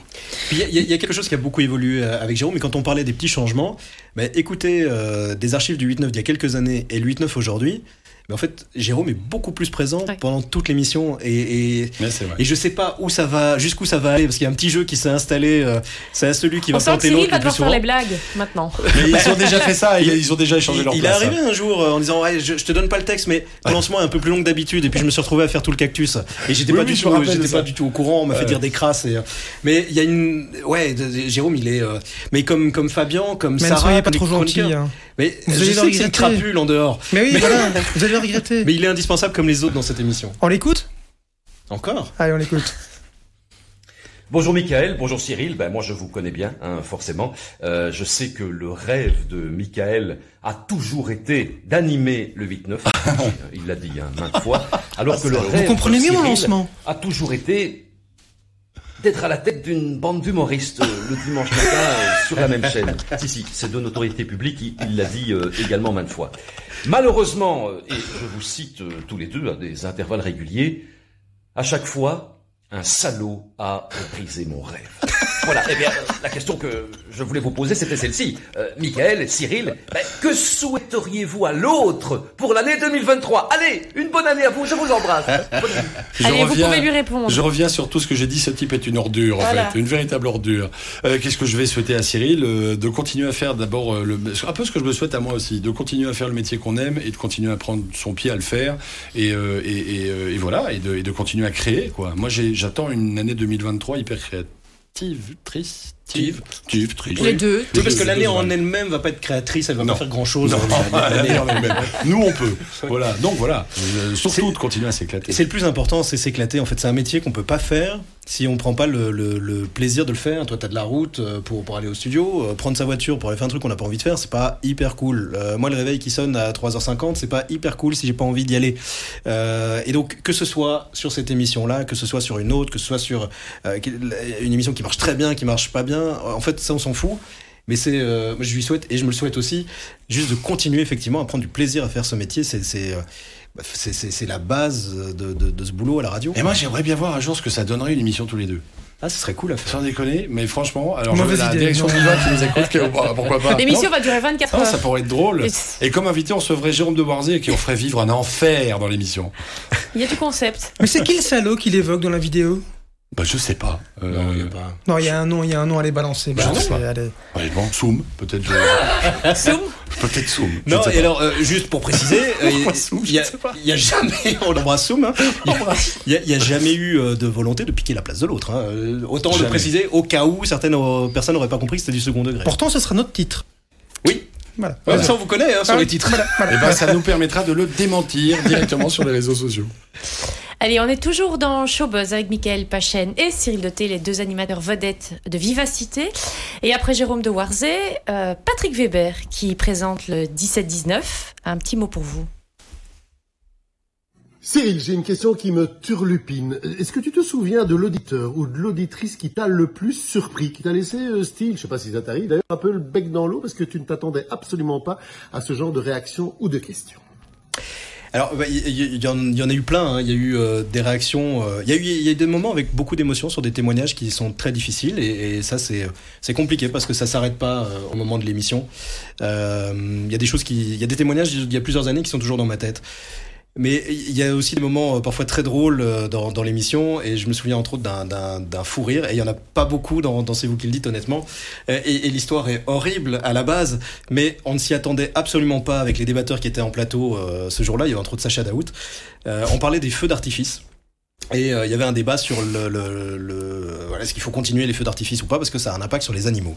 Et il y a une dame qui nous appelle et l'histoire est horrible et je suis désolé encore qu'on soit parti en fou rire à ce moment-là. Mais elle explique que euh, elle, elle veut que les feux d'artifice soient interdits parce que ça fait trop de bruit, ça fait peur aux animaux parce qu'elle a un lapin qui s'est suicidé. Et l'histoire est horrible. Mais à l'antenne, quand il y a quelqu'un qui vous dit ça, ça surprend. Mhm. Et en fait, elle explique que son, sapin, son lapin s'est mis à courir et elle est foncé dans le mur et qu'il est mort. Oh Ben, c'est horrible. C'est l'histoire est Il y a horrible. que moi qui suis complètement atterrée, vous vous marrez. Non, mais en direct. il Y a, je ne me suis jamais attendu à ce type de réaction, évidemment, ce type de, de témoignage. Et, c'est, et on s'est excusé mille fois d'avoir rigolé sur cette histoire-là. Mais- Et vous n'aviez pas été briefé euh, dans l'oreillette avant? Non, pas été mais alors, C'est impossible, c'est impossible. alors déjà, il y a, il y a- Enfin, Je l'imagine dans l'oreillette dire il y a une dame qui va appeler Non, mais et alors, son ça- lapin s'est Ça suicidé. se passe pas comme ça dans, dans, dans l'émission, honnêtement. Euh, Il y a une oreillette dans l'émission, mais Mhm. qui me sert surtout à entendre ce qui se passe à l'antenne et à entendre les auditeurs. Euh, Il y a un vieux fantasme de plein de gens qui pensent qu'il y a limite euh, Alexander De Croo ou Elio Di- Rupo dans l'oreillette qui me disent ce que je dois dire. C'est faux. Euh, Il y, a, y a personne en régie qui me dise ce que je dois dire à l'antenne. Et comment quelqu'un arrive à l'antenne C'est le standard qui me fait une petite note sur mon écran. Je vois telle personne vient de tel endroit et j'ai une phrase pour résumer son avis. Mais parfois, les gens au standard vont pas dire la même chose qu'à l'antenne. Et en l'occurrence, l'histoire du lapin qui court contre un mur et qui se suicide, ça n'a pas été raconté comme ça euh, au standard. Donc je ne pouvais pas être prévenu et je ne souhaiterais même pas être prévenu de ce genre de choses. On sent qu'il y a un mea culpa à faire encore pendant de longues années. Mais parce que c'est horrible d'avoir rigolé là-dessus. Je suis encore, je suis c'est encore horrible. désolé. Mais on vous raconte ça en direct. Ça surprend. Puis honnêtement, ce qui fait marrer, c'est les chutes hein, et les gamelles. Hein, c'est pas. C'est vrai. Oui, mais quand ça finit bien. Oui, là, et ça là, le finit pas lapin. bien. euh, Euh, Patrick a aussi une question pour Michael. Ah, Michael, j'ai un grand fantasme dans la vie. Il paraît que tous les soirs, quand, il faut quand même le savoir, on fait ce qui s'appelle un passe-parole, c'est-à-dire que mon émission arrive après la tienne et que quand tu es en voiture, tu rentres chez toi, tu as envie de réagir toujours euh, au sujet qu'on aborde dans l'émission et, tu ne le fais pas. Est-ce que tu pourrais me mettre une petite caméra, c'était une GoPro dans ta, dans ta bagnole, pour voir ta tête pendant les débats? J'aimerais vraiment beaucoup. Je vais faire ça, je vais installer une caméra. C'est vrai que j'ai envie de... J'écoute Patrick quand je rentre à la maison et j'ai envie de réagir à tout ce qui se dit parce qu'il y a parfois des trucs qui se qui... Euh, mais voilà, ça, ça, ça, prouve que c'est une émission de radio qui marche. Quand on a vraiment envie de réagir derrière, euh, et quand on a vraiment envie de donner son avis, et quand on serait prêt à s'arrêter sur une aire d'autoroute pour envoyer un message au gars qui vient de dire une énormité, je trouve que dans, dans son émission, Patrick a ce talent, c'est de pouvoir à la fois aborder des sujets extrêmement sérieux et, et parfois compliqués, mais aussi de faire pas mal d'humour. Il a réussi à faire un mélange des deux, lui, en fait. Là, on, on, on sent la bonne humeur, en tout cas la bonne entente, par exemple, entre toi et Patrick. Est-ce que Vivacité, je pose la question à tous les deux, hein, euh, est-ce qu'on pourrait dire c'est une famille quand même, ou il y a, finalement non, parce qu'il y a tellement de gens qu'on se croise très peu? Euh, Déjà, on n'est pas sur les mêmes sites. Donc c'est parfois un peu compliqué parce qu'il y a plein de gens qui travaillent sur des sites euh, euh, très très éparpillés, mais quand on fait des même quand on est dans le même site, on n'est pas dans le même studio forcément. Ouais, ouais, c'est une tellement grande maison que c'est compliqué peut-être de parler de famille. Alors je sais qu'on a pour d'autres médias souvent cité le nom de la famille, en l'occurrence la famille RTL, etc. Mhm. Machin. C'est pas c'est pas un concept totalement faux. Il y a énormément de respect euh, entre les gens qui travaillent sur sur cette antenne et quand on se voit, on est toujours content de se ouais, voir. C'est une bonne bande. honnêtement, quand on allez, il y a des événements où on est régulièrement réunis. je pense au blind test de Viva for Life, par exemple, ou, des choses comme ça, où à chaque fois on s'éclate, on fait, on fait un peu les cons. Mais moi qui suis venu à la RTBF il y a trois ans, je rencontre encore pour la première fois des gens aujourd'hui. J'avais demandé, est-ce que vous connaissez tous les autres bah animateurs de, la, de la station ou bien il y a des animateurs vous avez, avec qui vous n'avez jamais discuté une minute? Bon, Moi, il n'y en a plus beaucoup, mais euh, peut-être encore un ou deux. Ouais. ouais. Et, même au bout de sept ans, il y a des gens que je croise dans les couloirs. J'ai l'impression de ne les avoir jamais vus. Euh, mais euh, au niveau de l'équipe antenne, bah, il y, y, a plusieurs moments dans l'année où on a l'occasion malgré tout de, de, de se croiser. Après, effectivement, les sites géographiques sont pas toujours les mêmes et les horaires. Euh, euh Patrick Weber, je le croise assez peu, par mhm. exemple. Euh, on est un peu opposé au niveau de l'horaire quand il est à l'antenne. C'est toi à Bruxelles, voilà, donc on a l'occasion de se croiser, mais mais mais il y a vraiment une bonne entente. réellement, c'est pas fin à l'antenne, la bonne entente entre tout le monde. Mais est-ce que quand même il y a des tensions parfois? Alors qui peuvent euh, jaillir au sein de la même émission parce bah, que euh, voilà, on s'est engueulé euh, cinq minutes avant que ça commence. Bah, comme dans toutes les entreprises, voilà. C'est pas. Cédric et toi, mais il n'y a pas de crise d'ego. Non, on fait pas de crise d'ego. c'est pas engueulade veut pas dire crise d'ego. Hein. Alors, je reformule engueulade non et crise d'ego parfois. Pas l'impression. Je n'ai pas le souvenir moi d'avoir vécu des trucs comme ça, non. Non, non, il y avait toujours des raisons. En fait, s'il se passe un truc, il y a toujours une raison. Après, le tout, c'est d'identifier la raison. Voilà. Imaginons qu'il y ait des crises d'ego il euh, y a peu de chances que ça revienne jusqu'à la personne concernée. Ça va, limite, quelqu'un va aller voir dans un bureau en disant tiens, je comprends pas pourquoi tel truc. Mais euh, mhm. mais il n'y a pas de fight euh, entre deux personnes pour des histoires d'ego. Il y a, y a, un point commun, je pense à tous ceux qui font ce métier, c'est qu'ils veulent essayer de le faire le mieux possible. Et parfois, quand on veut essayer de le faire le mieux possible, bah, il peut arriver, comme on le disait tout à l'heure, que le ton monte un peu pour, pour X raisons. Mais des crises d'ego, je crois pas. Enfin, Après, dans le métier, il y a des gens qui ont un ego surdimensionné. J'allais dire, il y en a qui veulent être le meilleur, de, le meilleur. mais ils sont pas chez vous. Mais ils sont pas chez vous, c'est ça? Ils sont sur la, la, la, station dont on parlait avant. On n'a pas dit ça. Ah, moi je le dis, si. Ah, euh, les enfants de cœur, tu dirais quoi? Que c'est une famille, c'est une troupe? Comment tu. Alors là, on était dans l'esprit de famille, mais là, tu dirais c'est quoi Alors là, pour le coup, les enfants de cœur, euh, pour comprendre, il faut peut-être refaire dans deux secondes l'historique. Mhm. Moi, je suis, je suis, arrivé dans une émission qui était installée depuis longtemps et qui fait une audience quand même le dimanche matin qui est euh, importante. Euh, C'était Jean-Jacques Brunin, qui était le papa des enfants de cœur euh, à l'époque, qui euh, d'abord m'a fait venir comme, comme animateur par l'intermédiaire mhm. de, de, Vivacité. Et puis quand Jean-Jacques a pris sa retraite de producteur, moi j'ai repris les rênes vraiment de, de, de l'émission. et j'ai été euh, adopté par euh, par euh, c'est pas moi qui ai adopté l'émission c'est c'est les, les, humoristes et l'équipe de l'émission qui m'a adopté vraiment. Et il y a une bienveillance entre nous qui est incroyable. On est vraiment tous devenus des potes et j'ai même l'impression d'avoir été un petit peu intégré dans leur monde à eux. D'humoriste.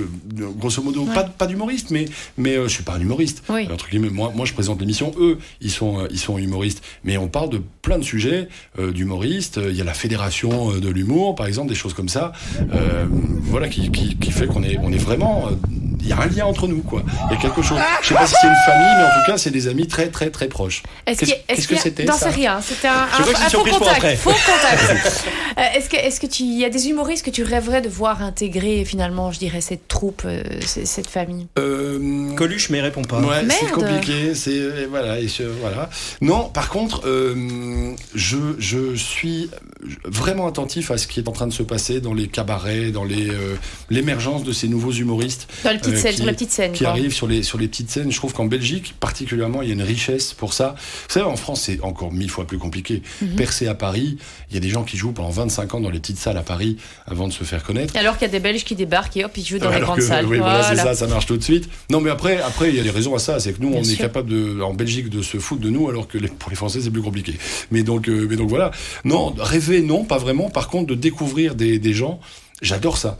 Euh, et c'est pour ça qu'on a maintenant dans, le, dans les enfants de cœur ce qu'on appelle une carte blanche, où on invite un, un humoriste ou un performeur qui est peut-être un peu moins connu. On lui donne 4-5 minutes d'antenne. Et, euh, Et c'est quoi le fait- critère pour intégrer la bande? Bah, des drôles déjà. Oui, bon, c'est mieux. Bon, ils le sont pas tous, mais euh, je plaisante. Tu fais avec ce que, tu, fais avec ce que tu as, ouais. voilà, euh, et d'être bienveillant. Mhm. C'est c'est vraiment ça. Il y a jamais un mot au-dessus de l'autre. On s'est jamais engueulé dans les dans les enfants de cœur. Jamais, jamais, jamais. Euh, et au contraire, chacun vient euh, avec sa petite suggestion, sa petite idée, et toujours avec beaucoup de prudence, en disant ça n'est que mon avis. euh, je je voilà, je veux pas. euh, Peut-être que j'ai tort, Mhm. etc., etc. Voilà. Donc c'est d'être bienveillant, d'être drôle. Tu parlais d'un peu de nouveauté, un peu de fraîcheur, cette carte blanche, etc. Est-ce Mhm. que, est-ce que les enfants de cœur tels qu'on les connaît aujourd'hui vont évoluer ou on est vraiment sur une bonne formule euh, qui n'a pas besoin finalement d'être, changée Ils ont déjà pas mal évolué depuis euh, depuis trois ans. sûr, oui. Euh, ça, ça ça a pas mal changé. Je pense qu'on est un peu plus dans l'humeur qu'avant. Avant, c'était beaucoup une présentation, une chronique, une Mhm. interview, une présentation, une chronique, une interview. Ici, on est un peu plus dans l'humeur. Ici, il faut bousculer le conducteur, comme on dit, parce que on est dans une salle et qu'il est en train de se passer quelque chose. Euh, allez, je prends un exemple. À un moment donné, on a fait bêtement une bataille de marshmallows. Euh, tout le monde s'est lancé des marshmallows. C'était tellement drôle. Euh, on a démonté le décor en direct. Enfin, on a fait les choses comme ça. On n'a plus du tout suivi le conducteur à ce moment-là. Donc, être dans l'humeur, c'est une des seules émissions où on peut se permettre de le faire, en fait. Donc, je pense qu'on va l'être encore davantage. Et euh, le deuxième truc, c'est que ça va certainement évoluer, puisqu'on a une nouvelle productrice maintenant pour les enfants de cœur, c'est Charlotte, que je salue et que j'embrasse, qui elle aussi une vision euh, un, peu, un peu différente, sans doute, et qui va porter son, son, son grain de sel supplémentaire. Très bien. Et toi, Cyril, d'autres projets? On a Et beaucoup toi, parlé du, du, du 8-9. On a beaucoup parlé du 8-9 euh, et de, de C'est vous qui le dites, mais d'autres projets, peut-être aussi en TV. Il n'y a pas de, j'ai pas d'attente particulière. Euh, maintenant, clairement, le, le côté euh, talk, le côté bande du, du 8-9 en télé, c'est quelque chose qui pourrait, euh, qui pourrait m'intéresser. Mais euh, j'ai pas de, me suis, à, à la base, j'ai fait de la radio pour être euh, un peu dans mon coin et, et en fait, les caméras sont ajoutées au Ouais, fur et à mesure. voilà, mais euh, mais donc il y a pas, c'est pas que je, je m'endors la nuit en rêvant d'avoir une émission de télé, euh, pas du tout. Je découvre euh, petit à petit. J'ai eu l'occasion de faire le Grand Cactus euh, trois fois la- la- l'année dernière euh, quand euh, Adrien de Viver attendait un, heureux événement. Ah bon? Et, et Ça, c'est- révolutionnaire, ça. c'est la il lui attendait un heureux événement, non c'est mais pas lui, mais la famille, on se comprend. Euh, et, euh, et honnêtement, moi j'ai découvert cet univers-là. Je connaissais pas. Il y a le studio euh, où, où je fais C'est vous qui le dites, qui est, qui est, qui est un vrai studio euh, télé-radio. Et puis là, c'était la première fois que j'étais à la, aux, aux commandes d'une émission purement télé. C'était un nouveau métier pour moi. C'était cool à faire, mais j'en rêve pas la nuit, honnêtement. Parce que le, côté, euh, on change tout, on fait un truc qui n'est pas prévu. À la télé, c'est pas possible. Et quand on vient vraiment de la radio, cette liberté qu'il y a à la radio, elle est quand même hyper cool. La télé demande beaucoup de répétitions. Euh, Il y, il y a plus d'équipes qui travaillent sur une émission télé. Tout le monde doit être au courant de ce qui va se passer. Et quand on a l'habitude de cette liberté, c'est parfois pas simple de passer de, de- de- de la radio à la télé. Au niveau des projets, je reviens deux secondes sur euh, le, le, le 8-9. On sait que le 8-9 est vraiment euh, leader, euh, toute radio confondue, mais il y a quand même une tranche horaire où parfois Bel RTL, selon certaines vagues, est quand même leader. C'est la tranche 7h45, 8h. Mmh. C'est la tranche de l'invité politique hein, sur, sur, sur, sur Bel RTL. Est-ce qu'on pourrait voir débarquer un jour euh, l'invité politique et où on élargirait ta tranche, qui serait pas 8-9 mais 7h45, euh, 9, euh, avec un invité politique C'est de la science-fiction? Alors, je vais te donner un scoop peut-être, mais je suis pas directeur des programmes. Ah non? Donc, euh, On c'est s'est trompé de personne, c'est- pas moi qui décide de Oh ça. On de plus jamais, euh, plus jamais, ça c'est fini. Non, honnêtement, je j'en sais rien, j'en sais rien. Et je sais juste que le donc 6h 8h euh, chez Vivacité, c'est un décrochage. Euh, donc on, on a des émissions euh, Oui. régionales et que c'est hyper important pour Vivacité et pour les auditeurs de Vivacité d'avoir ce, ce, ce moment-là parce que c'est l'info qui est à Arlon et pas la même que celle qui est à Liège ou à Charleroi. Euh, le- le- ce dont l'animateur ou l'animatrice va parler, c'est pas la même chose non plus. Et donc ça, c'est quelque chose qui compte énormément.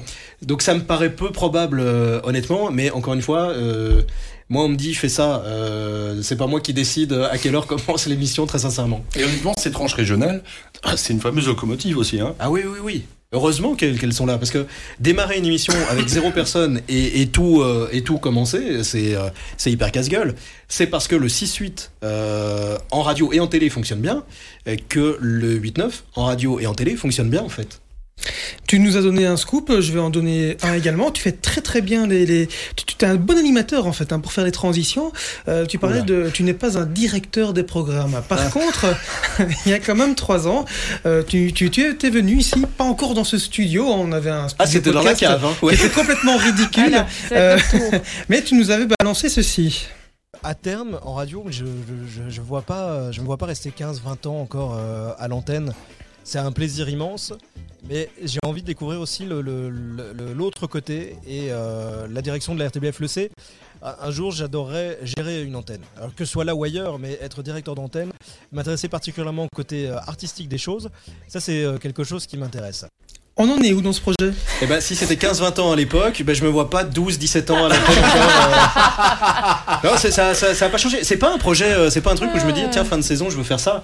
Mais euh, oui, enfin comme euh, comme on en parlait tout à l'heure, euh, aussi bien euh, Mickaël ou moi, je- on analyse beaucoup ce qui se passe partout. Donc forcément, à un moment donné, ça développe un esprit critique sur l'antenne, ça développe des envies, des idées aussi. Et donc oui, un jour, ça reste toujours quelque chose que j'ai envie de faire. Donc un Mais- jour, peut-être pas dans 5 ans, peut-être dans 12. Bah, entre ou 12 et 17 ans, quoi. hein.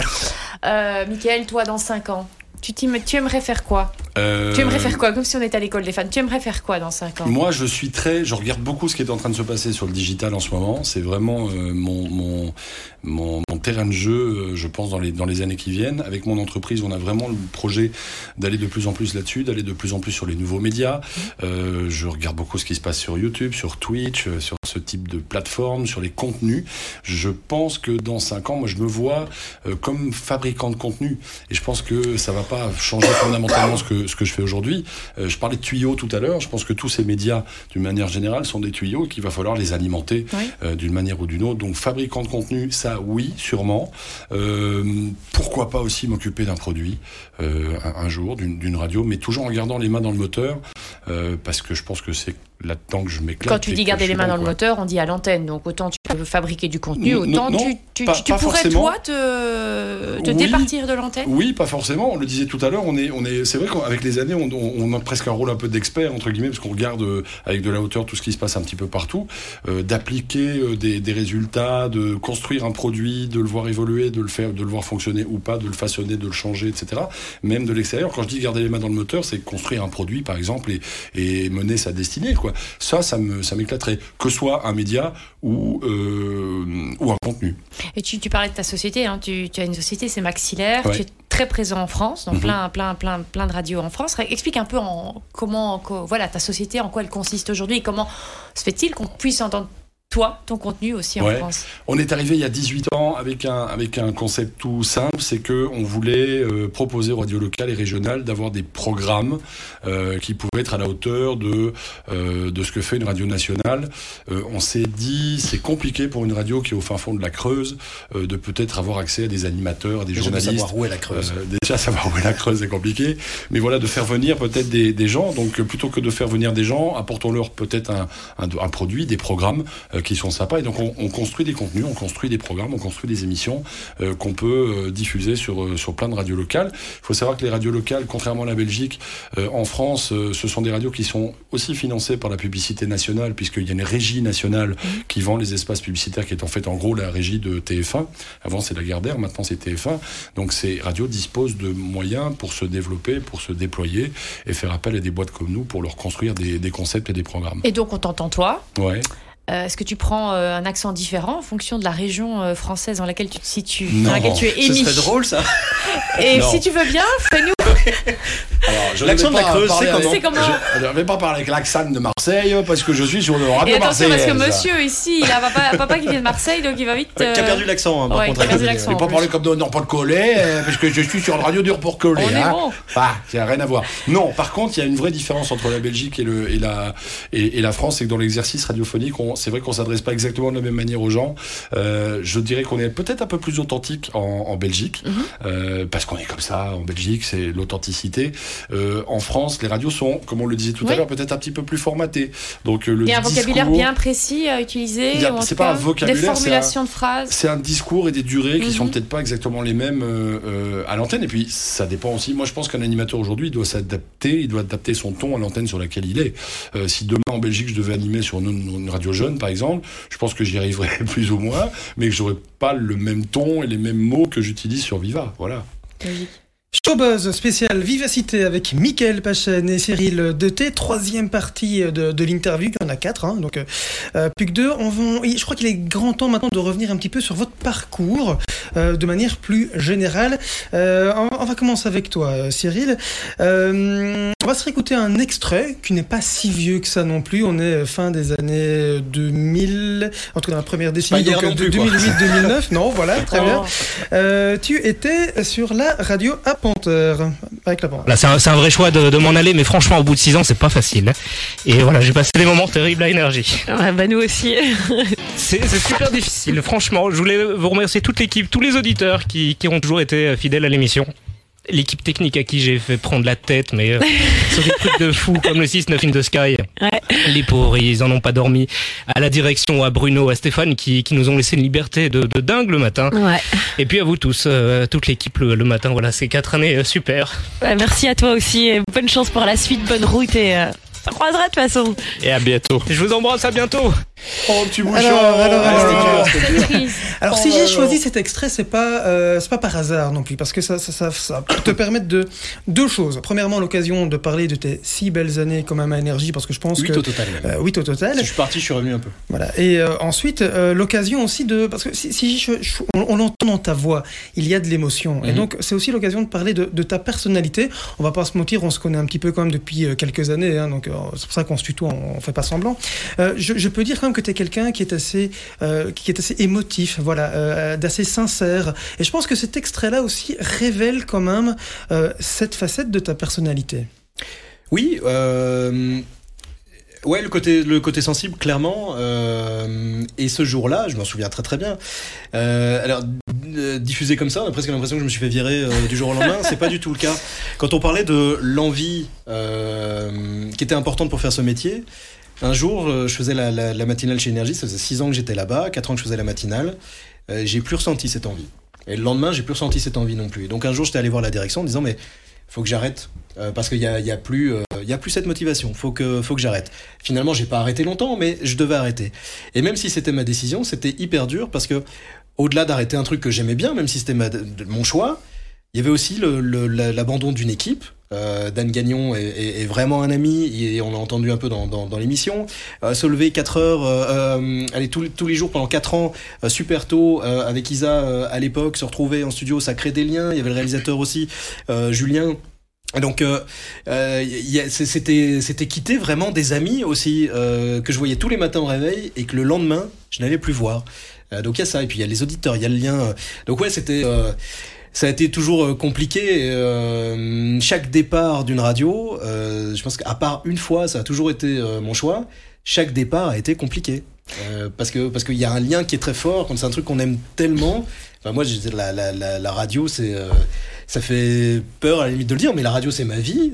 C'est un des éléments les plus importants dans ma vie. Faire le choix de partir d'une radio, c'est pas simple. Tu le disais, c'était le, le 6-9 pardon, avec Isa, il y avait Dan Gagnon. Ouais. Alors, donne-nous des nouvelles d'Isa. Et Isa, des elle- nouvelles de Dan Isa, elle fait le- le- la matinale sur euh, Viva Namur. Donc, le, le- le- on parlait du 6-8 tout à l'heure. Bah, Tu la lances 6-8, encore euh, parfois euh, sur Ouais. le- le- les Effectivement. infotrafics. Mais Oui, super, drôle, super drôle en plus. Ouais, parce que oui, oui, oui, exactement. Et dans le dans le 8-9, elle intervient aussi pour effectivement l'infotrafic. Euh, et Dan, il écrit beaucoup euh, pour d'autres. Il est en train de travailler sur sur un nouveau spectacle aussi. Et donc on, on s'appelle euh, de temps en temps. Euh, à l'époque de la matinale, on passait, euh, je pense, 4 à 5 heures par jour au téléphone pour préparer l'émission du lendemain. Euh, on s'appelle beaucoup moins euh, aujourd'hui, mais on se prend des nouvelles euh, l'un de l'autre toujours. C'est bien, vous êtes resté un groupe de potes quand même. Ouais, alors Isa, on se voit, on se voit un peu T'as jamais essayé de la faire revenir, euh, je veux dire, euh, d'avoir qu'elle ait un rôle plus important aussi euh, au sein du 8-9, même si je- pense dans que- le décrochage à Namur. Voilà, et puis elle a- elle a- je crois qu'elle a un choix de vie qui, est, qui, est, qui est celui-là et qui lui correspond bien d'être d'être là-bas. Et honnêtement, il n'y a pas de questionnement sur l'équipe aujourd'hui. Donc, je- je qui que ce soit, en fait, il y a personne oui, ce que serait, du, de, ce serait de l'ajout. Ce Ouais, pas- mais, ouais. mais pourquoi pas Si euh, il y, a- il y a déjà des gens qui sont arrivés dans l'émission, qui en sont repartis. euh, euh, si, si un jour il y a la possibilité, ce sera avec plaisir. Quoi. Tu as parlé de Dan, tu as parlé euh, d'Isa, de Julien. Euh, il y a une autre personnalité avec qui tu étais très très proche euh, quand, quand tu étais sur Énergie. Euh, lui, il est resté encore très très longtemps sur Énergie. Il a changé de radio il y a 2-3 ans. Il a lui aussi un petit message à te faire passer. Salut, c'est Jean-Miguel Surnon de Bel RTL. Alors on m'a demandé de, de raconter une anecdote sur euh, Cyril. C'est très très compliqué d'en choisir une. Ça fait plus de 20 ans maintenant qu'on qu'on se connaît. On a fait tellement de choses ensemble. On a réfléchi à des concepts de société ensemble. Euh, on a bossé dans différentes radios. Euh, moi j'animais la télévision. Lui il était euh, mon réalisateur. Il est le parrain de ma, de ma plus grande fille. Donc forcément des anecdotes. J'en ai euh, des centaines si pas, si pas des milliers. Mais peut-être que celle qui me revient directement à l'esprit et celle qu'on se remémore encore régulièrement quand on se, quand on se retrouve, c'est euh, nos tout débuts sur une radio locale euh, à Wavre où on avait réussi à se faire sponsoriser par Pizza Hut en bossant ensemble le dimanche soir. Et Pizza Hut nous offrait des, des pizzas gratuites euh, pour nous régaler le, le dimanche soir. On avait enregistré un spot où on avait une voix super vieillie, on avait pris un accent impossible et on se disait euh, Allô Jean, tu veux euh, une pizza? Oui, mais alors une pizza de chez Pizza Hut. Et euh, on avait un spot, mais vraiment un spot à deux balles. Mais euh, souvent, quand on se voit, on se remémore encore euh, ce moment. Et ça, c'est peut-être euh, la, la plus belle anecdote que, que j'avais envie de, de partager euh, aujourd'hui. Donc, Cyril, en tout cas, je t'embrasse. Ça me fait vraiment super plaisir de te compter comme mon meilleur ami. Euh, J'espère que tu vas bien et puis on se retrouve très très rapidement. Plus tard. Alors sur Énergie, c'était euh. Matt. Ouais. Sur Énergie, c'était Matt. Euh, on parle de, de, de petites secondes. Matt sur Énergie et maintenant il, euh, il anime le Stop ou encore sur Bel RTL avec son vrai nom, Ouais. Jean-Mi. Et il remplace Sandrine Danse quand elle peut pas faire la matinale Mhm. euh, ou, ou pendant les vacances.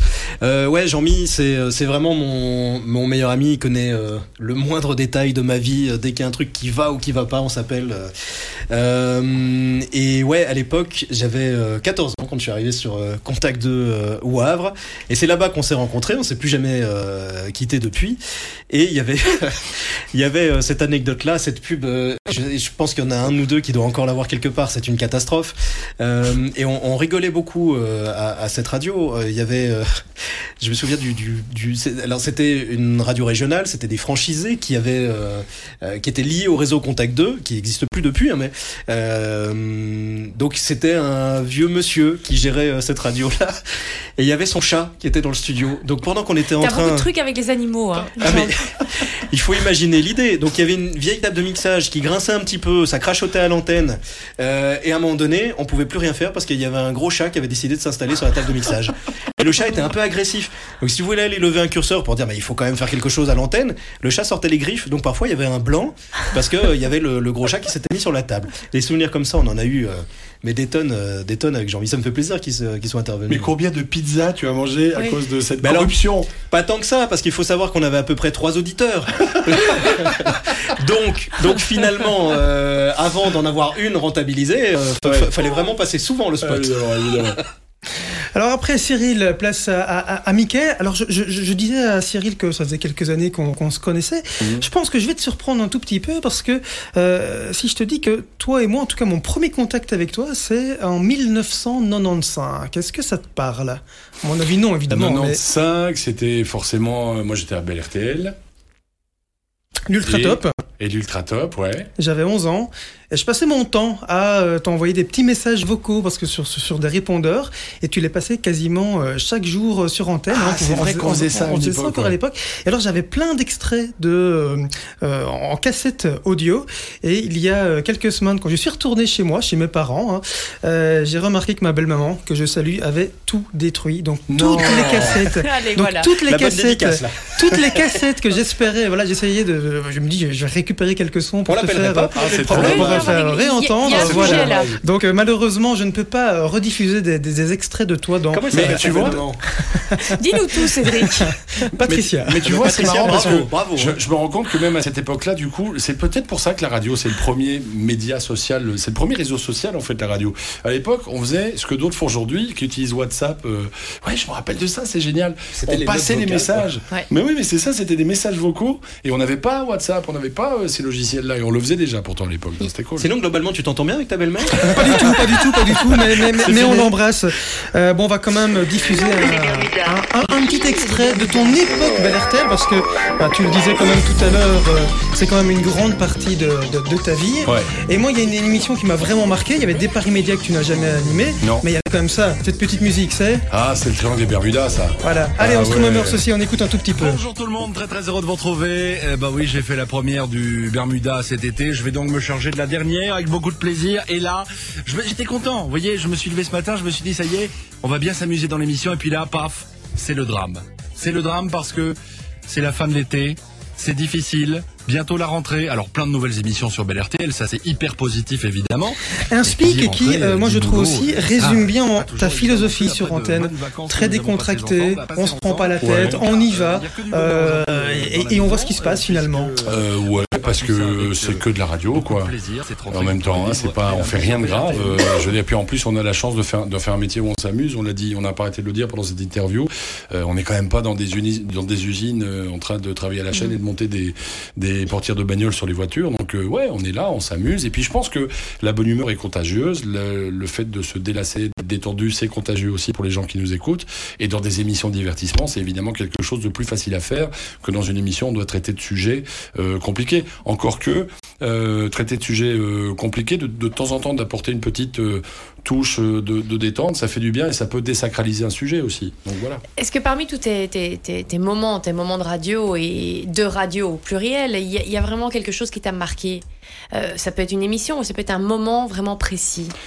Il y en a, il y a, il y a plein d'émissions qui m'ont marqué. Le Triangle des Bermudas en est une. C'était, c'était une idée euh, géniale de, de, de Fred Herbet euh, de faire ça. Pour rappeler rapidement le concept, on dessinait un triangle sur une carte, on donnait trois villes, on cachait un Bermuda à l'intérieur. Il y avait un espion entre guillemets qui était sur place. C'était souvent euh, Alain Soreille, Albert Cougnier ou, euh, ou Mike euh, ou même euh, Lambrouille. Il a fait euh, un petit peu aussi. François Lambrouille, oui. François Lambrouille l'a fait un petit peu aussi.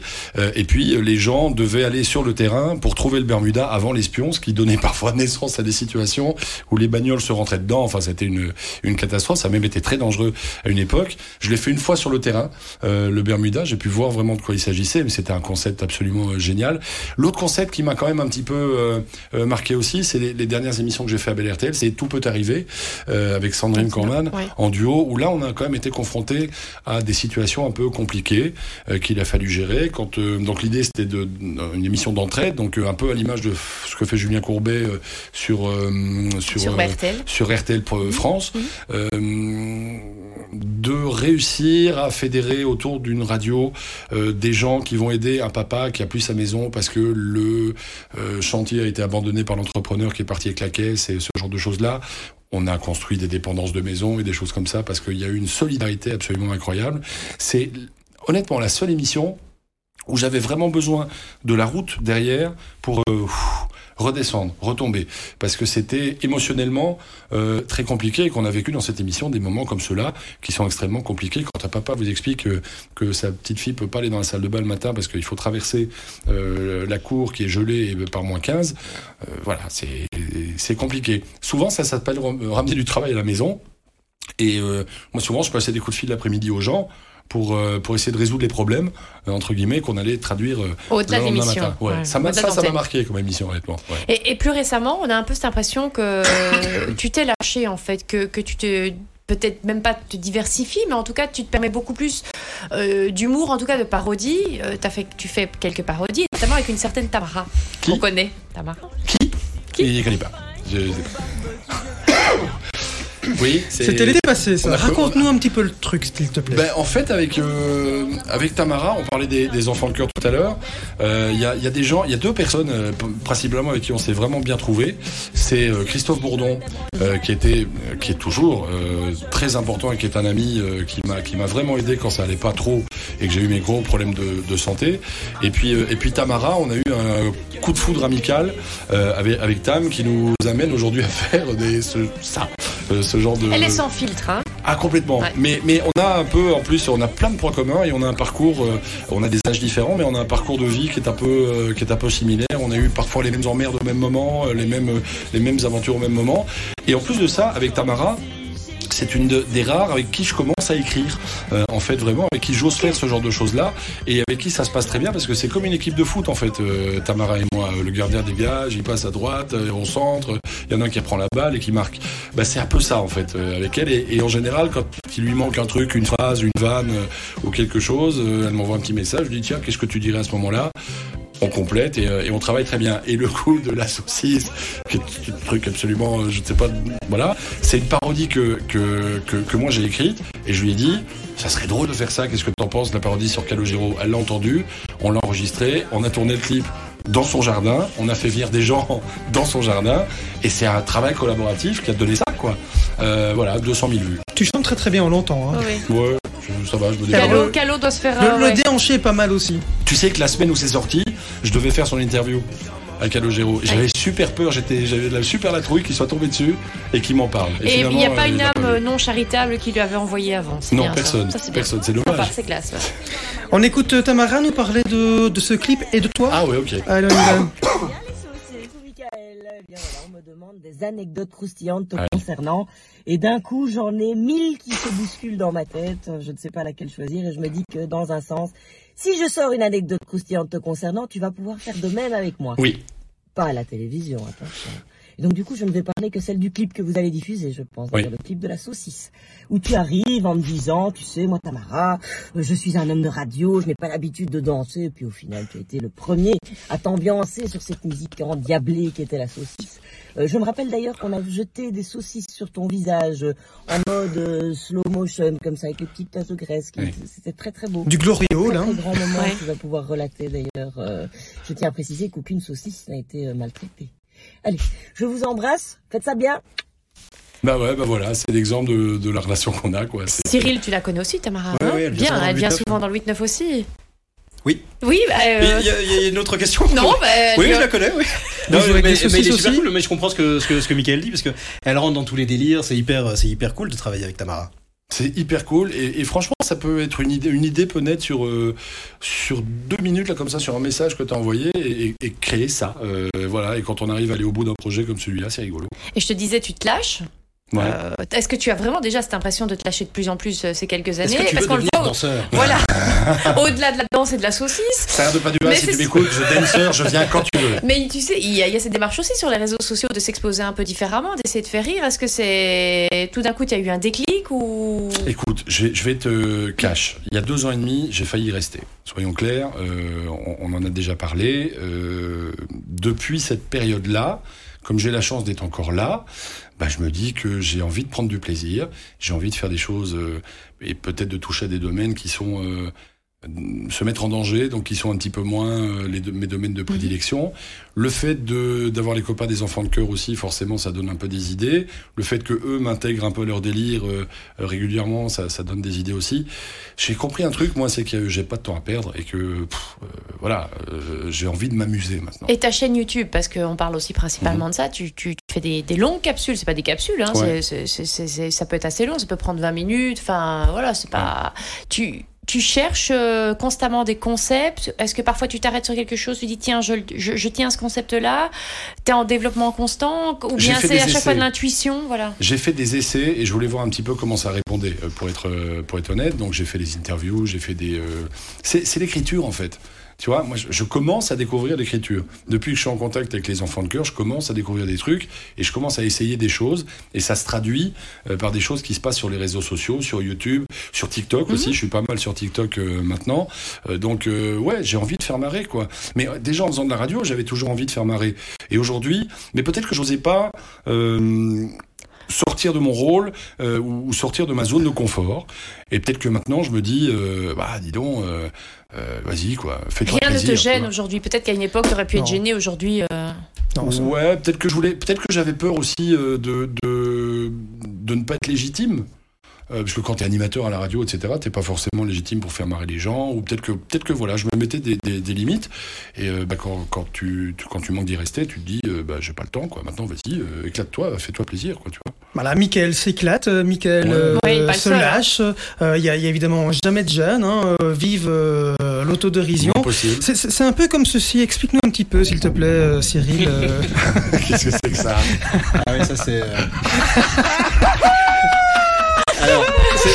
le, le deuxième qui tombe à l'eau, Corentin, euh, est, est un de mes très bons amis. Mais on parle C'était- pas de Corentin C'était son anniversaire et en fait euh, c'était au lac de l'odeur. Et l'idée normalement c'est de sauter Ah oui, oui. et de faire décoller l'autre. Et je lui ai dit fais gaffe, je vais le faire mais tu vas partir super loin. Et je compte 3, 2 et je m'étale complètement quoi. Euh, ouais c'est et ça, ça a bien fait rire tout le monde. Euh, Moi, je n'ai pas bien vu. Est-ce qu'on peut le revoir mais, mais- mais évidemment, mais évidemment, allez, regardons bon ça. Voilà. Vas-y, re- regarde bien, Michael. Mais oui, prêt, je suis concentré, regardez, et puis hop, la structure, et hop, ça glisse. Mais bon, Et lui, et, et finalement, il tombe aussi à l'autre. il faut savoir pote, qu'il hein, avait de mis rire, de 15 rire. minutes à monter sur le matelas, et donc il a galéré après pour. Ce que j'adore, c'est qu'on identifie très clairement le moment où ça a merdé, en fait. Ah ouais, mais que tu parles comme ça. Non, c'est impressionnant. Cascade. Et, et on repère aussi, alors euh, c'est plus sérieux, une opération aussi un peu physique. On voyait une transformation physique Mm. aussi qui s'est opérée euh, chez toi, Cyril.